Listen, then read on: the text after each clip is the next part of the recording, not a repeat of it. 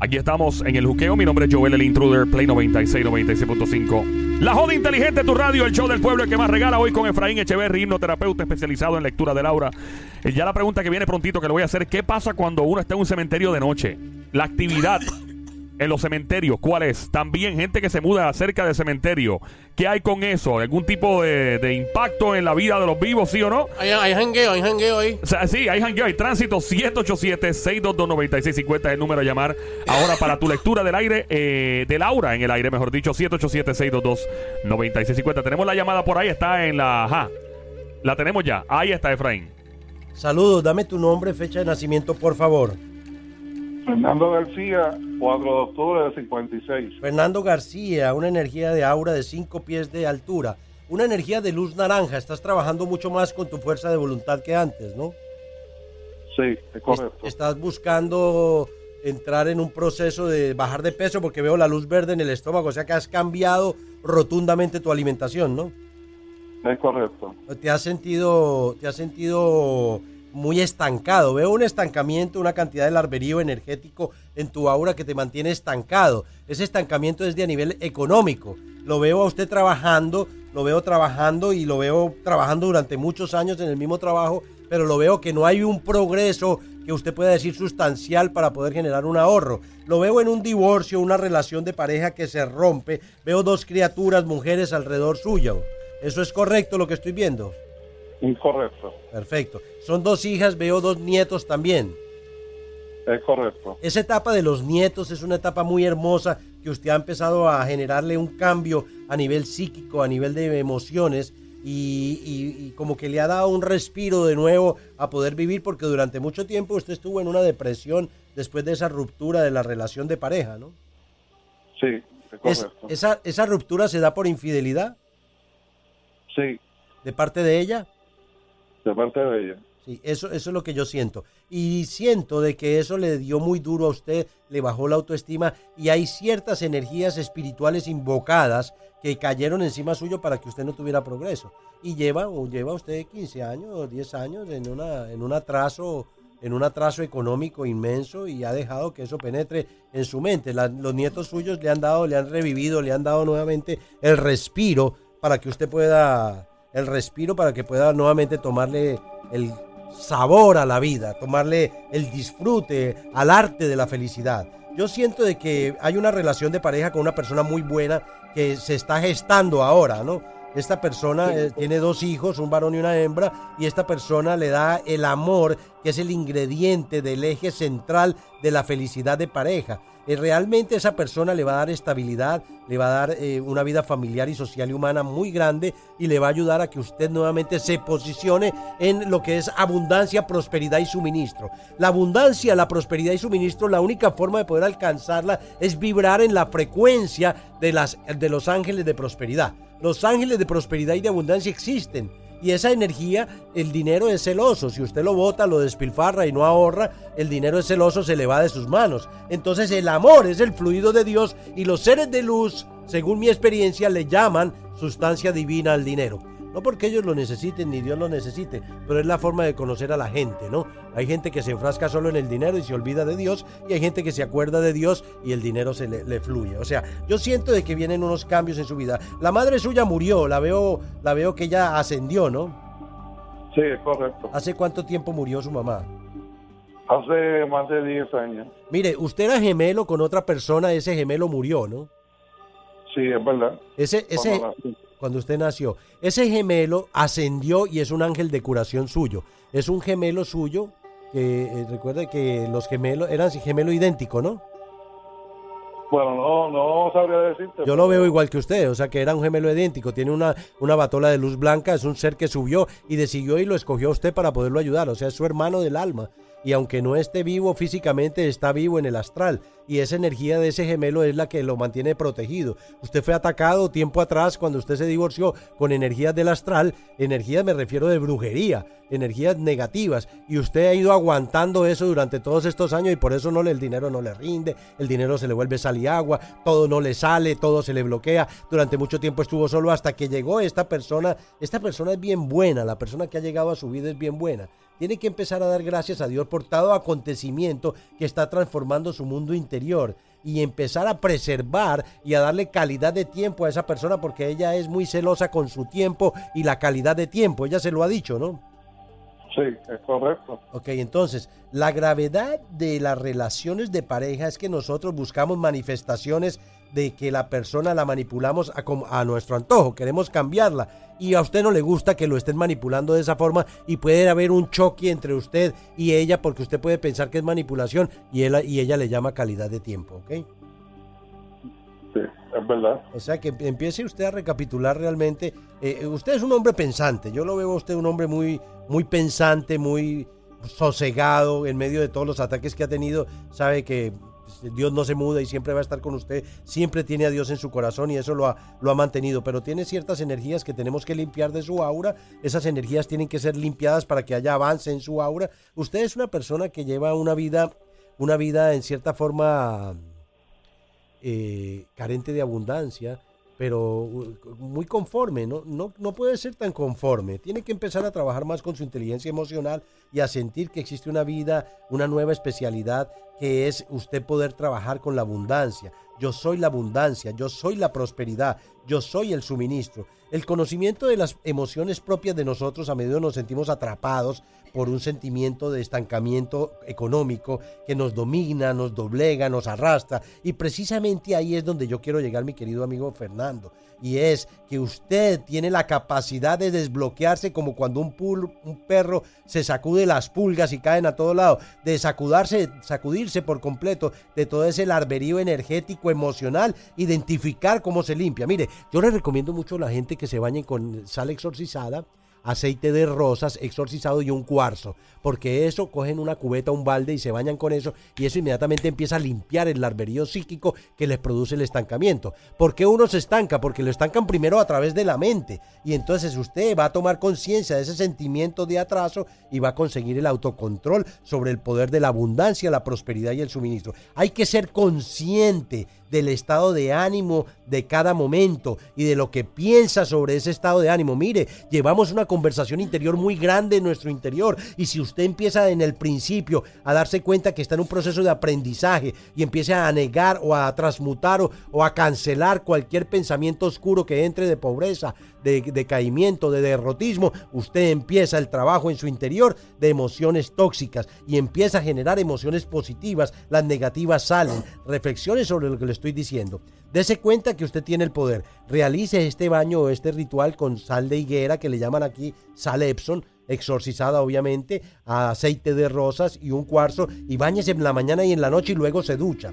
Después empiece en forma consciente su vida emocional, a trabajar con el equilibrio. Cada vez que le da mal genio, que le da mucho a usted, lo que pasa es que usted no lo expresa, sino que se lo traga y piensa que la gente no se da cuenta, empiece a controlar su vida emocional empiece a aceptar con resignación cosas que no puede cambiar, a agradecer las que puede cambiar y a trabajar con la oración. La oración a las 10 y 30 de la noche crea un efluvio tan poderoso, tan inmenso, que no hay ninguna energía espiritual densa que pueda quedarse ahí en su aura mientras esa energía esté ahí. Es importante que usted se encuentre consigo mismo. La dificultad más grave del proceso es que estas entidades o estos espíritus que son invocados para pobreza, para que uno se arruine, para que le vaya mal, para que nunca progrese, para que no tenga una relación de pareja. Y así lleva usted un poco de años hasta haber encontrado a esta mujer, porque es muy buena. Esta mujer empieza por la letra A, ¿no? Ah, y la energía de ella está ahí y e, es, una, es un ser extraordinario. Ella es divorciada, la veo con dos hijas y la veo un ser muy estructurado a ella, muy estructurado, evidentemente sobre un dominio sobre la mente más que usted. Pero usted piensa, cuando ella le habla, que su ego se le alborota y usted piensa que quiere controlarlo. No, escúchela, hable con ella, deje su tristeza, su enojo, su frustración y dése cuenta que vienen para su vida cambios de equilibrio personal. Decrete esos cambios, transmute, vienen muchos cambios. Usted tiene mucho conocimiento sobre supermercados, usted tiene mucho conocimiento sobre ventas. Usted tiene, ¿En qué trabaja usted? En un supermercado. Ok, usted tiene mucho conocimiento sobre eso, caballero. Usted tiene mucho conocimiento sobre mercadeo, sobre merchandising, sobre el movimiento de los productos. Usted tiene que abrirse en su mente a crear algo auténtico que le genere autocontrol emocional para que pueda poder producir lo que usted sea. Dios tiene bendiciones para usted. decrételas. Cuando le llega un pensamiento, no diga, ah, es que el cuerpo está hecho leña, porque va a sentir el cuerpo hecho leña. Si uno diga, ah, es que la vida no me da, está dando lo que yo merezco, porque la vida le va a seguir, no lo manifieste, no lo diga con la palabra, no lo aclare, porque se lo está dando al universo. El universo escucha lo que usted habla. Pero si usted lo piensa negativo y lo cancela y lo transforma en un pensamiento positivo, ahí es donde está el clic. Ahí es donde se da la abundancia. Ahí es cuando el universo suyo empieza a, transformarse. No decrete la...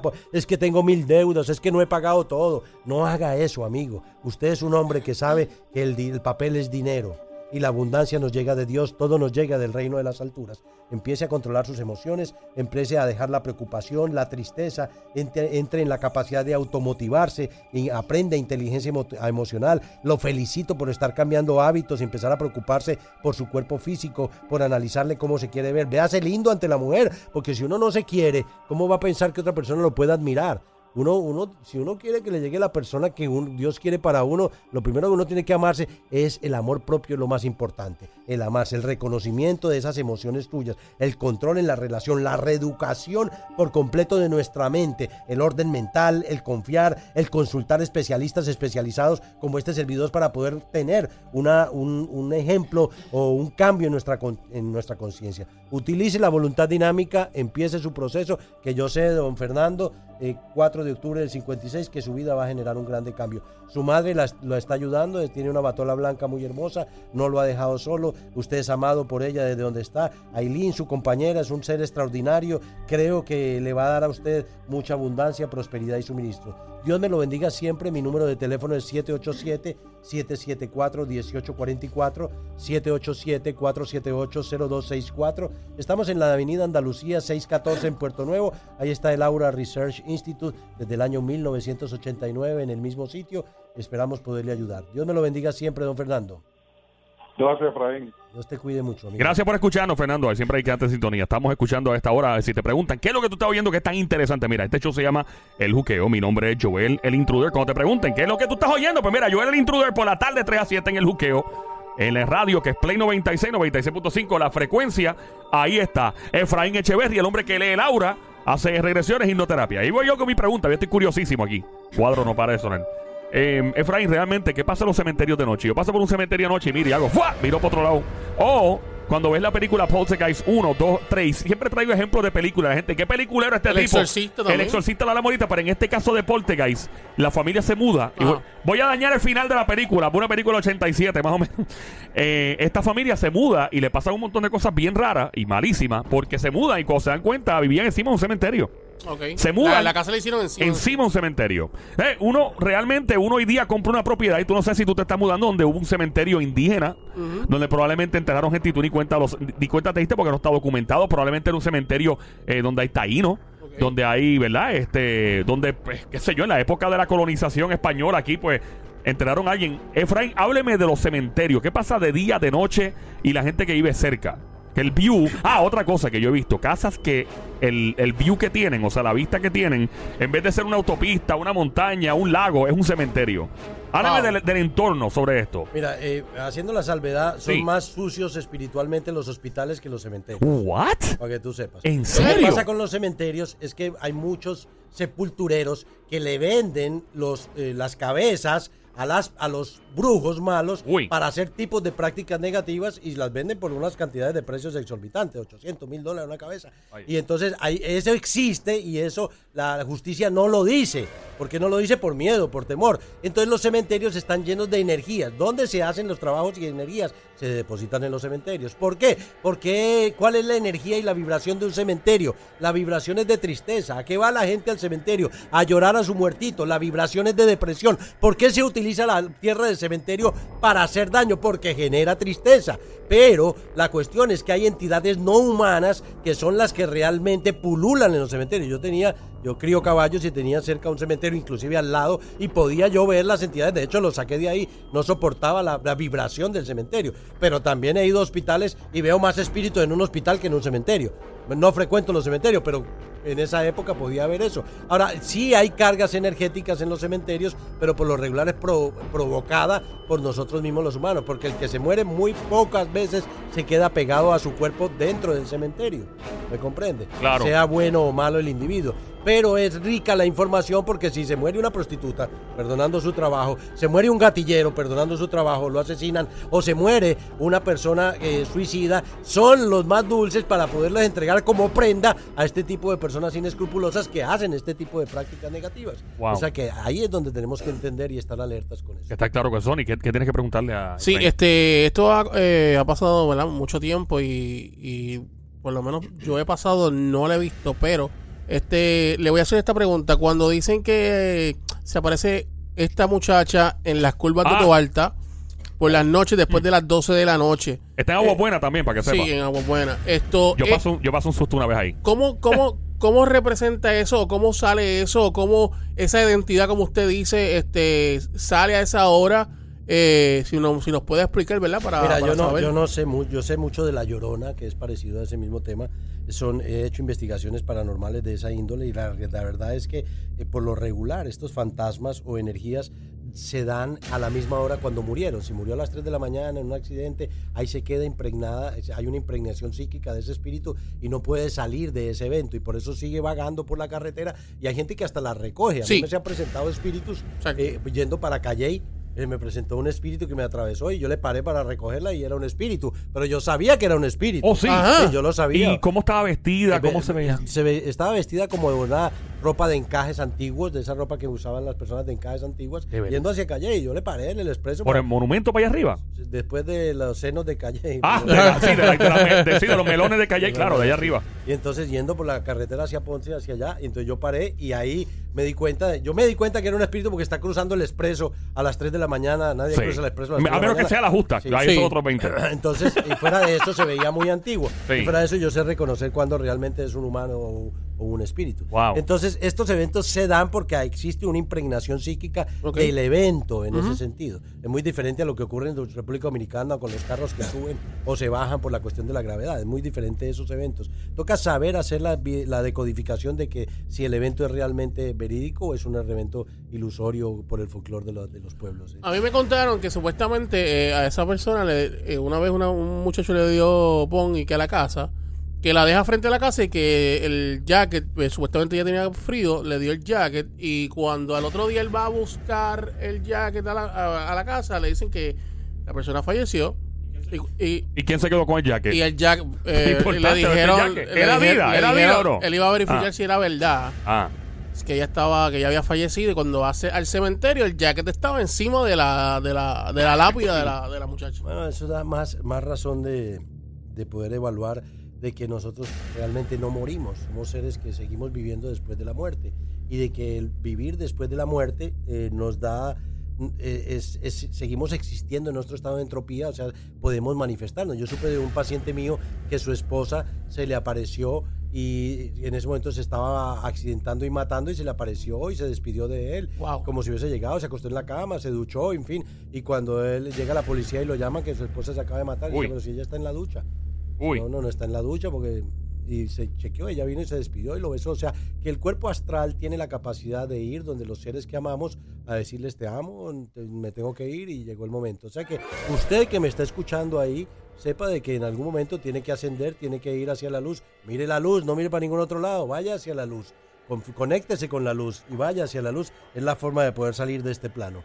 Ahí está. Eh, Vivo. gracias, de verdad, Efraín. Gracias Interesante, interesante. Está muy interesante. Yo estaría con usted Demasiado cinco o seis horas interesante. pegados si me dejan, pero lamentablemente no podemos. Efra, gracias de verdad por estar. el jueves venimos otra vez. Sí, no, aquí estamos los lunes y estamos los jueves y queremos que tú seas parte de esto llamando al 787-622-9650. El juqueo Play 96, 96.5. Muchas gracias, Efraín Echeverry.